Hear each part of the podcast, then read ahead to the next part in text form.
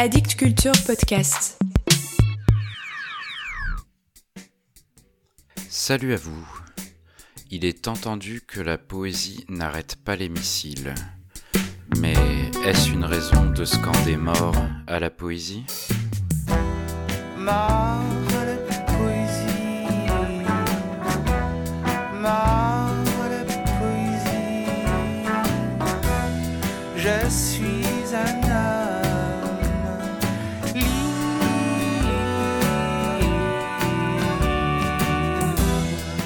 C'est parti pour une nouvelle saison de ce podcast, la cinquième en compagnie d'Addict Culture, qui me renouvelle leur confiance et leur amitié. Merci. Je terminais la saison précédente avec le livre Printemps birman, rendant compte de l'oppression que subit le peuple birman depuis le 1er février 2021. Je vais hélas poursuivre aujourd'hui avec un livre né de la guerre, de la douleur d'un peuple, un livre pour témoigner, un livre dont on se dit qu'on aurait préféré qu'il n'existe pas ou plus précisément qu'il naisse dans des circonstances différentes. Je vous parle d'Ukraine, 24 poètes pour un pays, qui vient de paraître aux éditions Bruno Doucet. Le 24 février 2022, l'armée russe entre sur le territoire ukrainien, huit ans après avoir annexé la Crimée. Comme beaucoup de personnes, Bruno Doucet, poète et éditeur français, est sidéré. Il prend des nouvelles d'amis rencontrés lors d'un voyage en Ukraine en 2015 et surtout se demande comment agir. Voici ce qu'il écrit dans le journal de préparation qui ouvre le livre. Que faire? Comment se battre contre cette autre guerre qu'est le sentiment d'impuissance? Mes doigts ne sont-ils bons qu'à pianoter sur des claviers d'ordinateur? À quoi bon écrire, dire, éditer de la poésie si on ne peut aider à suturer la plaie qui saigne sur le monde? Le 12 mars, à Lyon, il découvre sur une vidéo une jeune poétesse ukrainienne de 26 ans, Ella Yevtuchenko, lire un poème en français et en ukrainien. Il est touché, il veut la contacter. Quelques jours plus tard, ils parviennent à correspondre et décident de monter à distance cette anthologie. Dans ce même journal d'ouverture du livre, Ella Yevtuchenko écrit un peu plus loin alors que le travail a déjà bien avancé, nous sommes alors en juin et elle est de retour chez elle après trois mois d'exil. La joie de retrouver ma maison, ma bibliothèque et mon vélo ne peut se comparer qu'à l'excitation de voir notre livre prendre chair, se matérialiser devant nos yeux.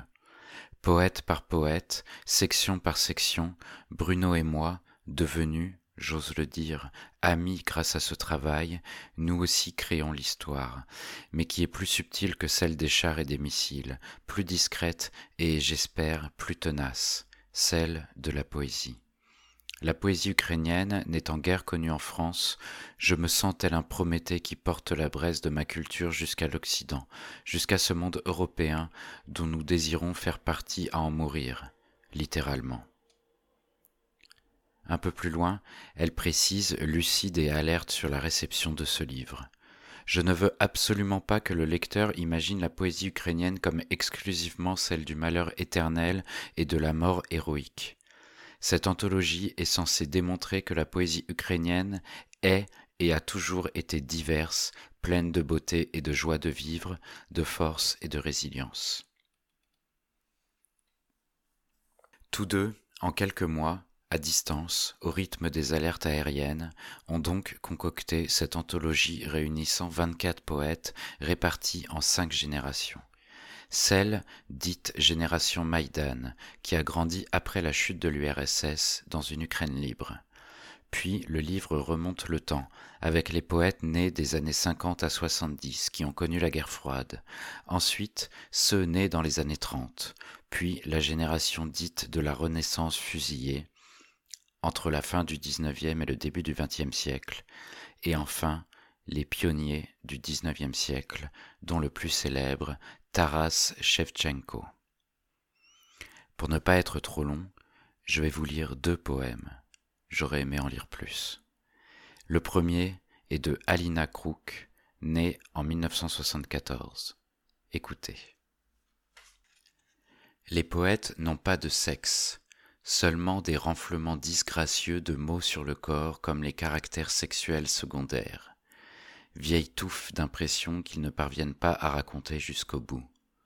Les raser ou les laisser pour le charme Hemingway barbu pourchasse sa propre mort, lionne paresseuse, brisant soudain l'élan de sa trajectoire.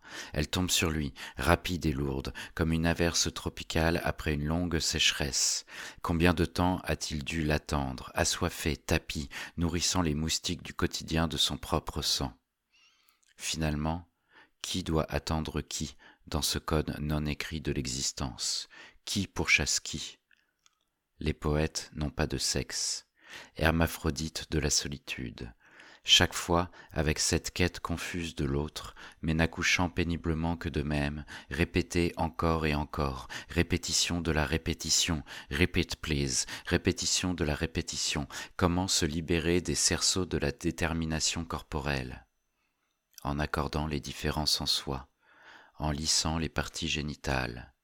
Tout se passera bien, Hemingway, sans aucun souci.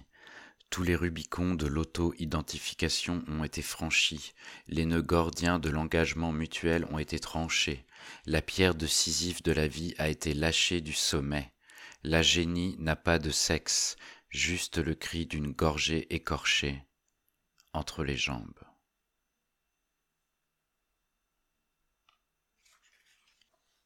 Et maintenant, un poème de Ludmila Kersonsky, né en 1964. Guerre, jour 102. Bonjour, bienvenue à la maison. Pardon, on n'a pas fait le ménage. Hier, un missile est tombé dans la cuisine après avoir détruit plusieurs étages. Pour cuisiner, c'est très inconfortable. Ici, il y avait un poêle, là, une table, pas grande, couverte d'une nappe brodée.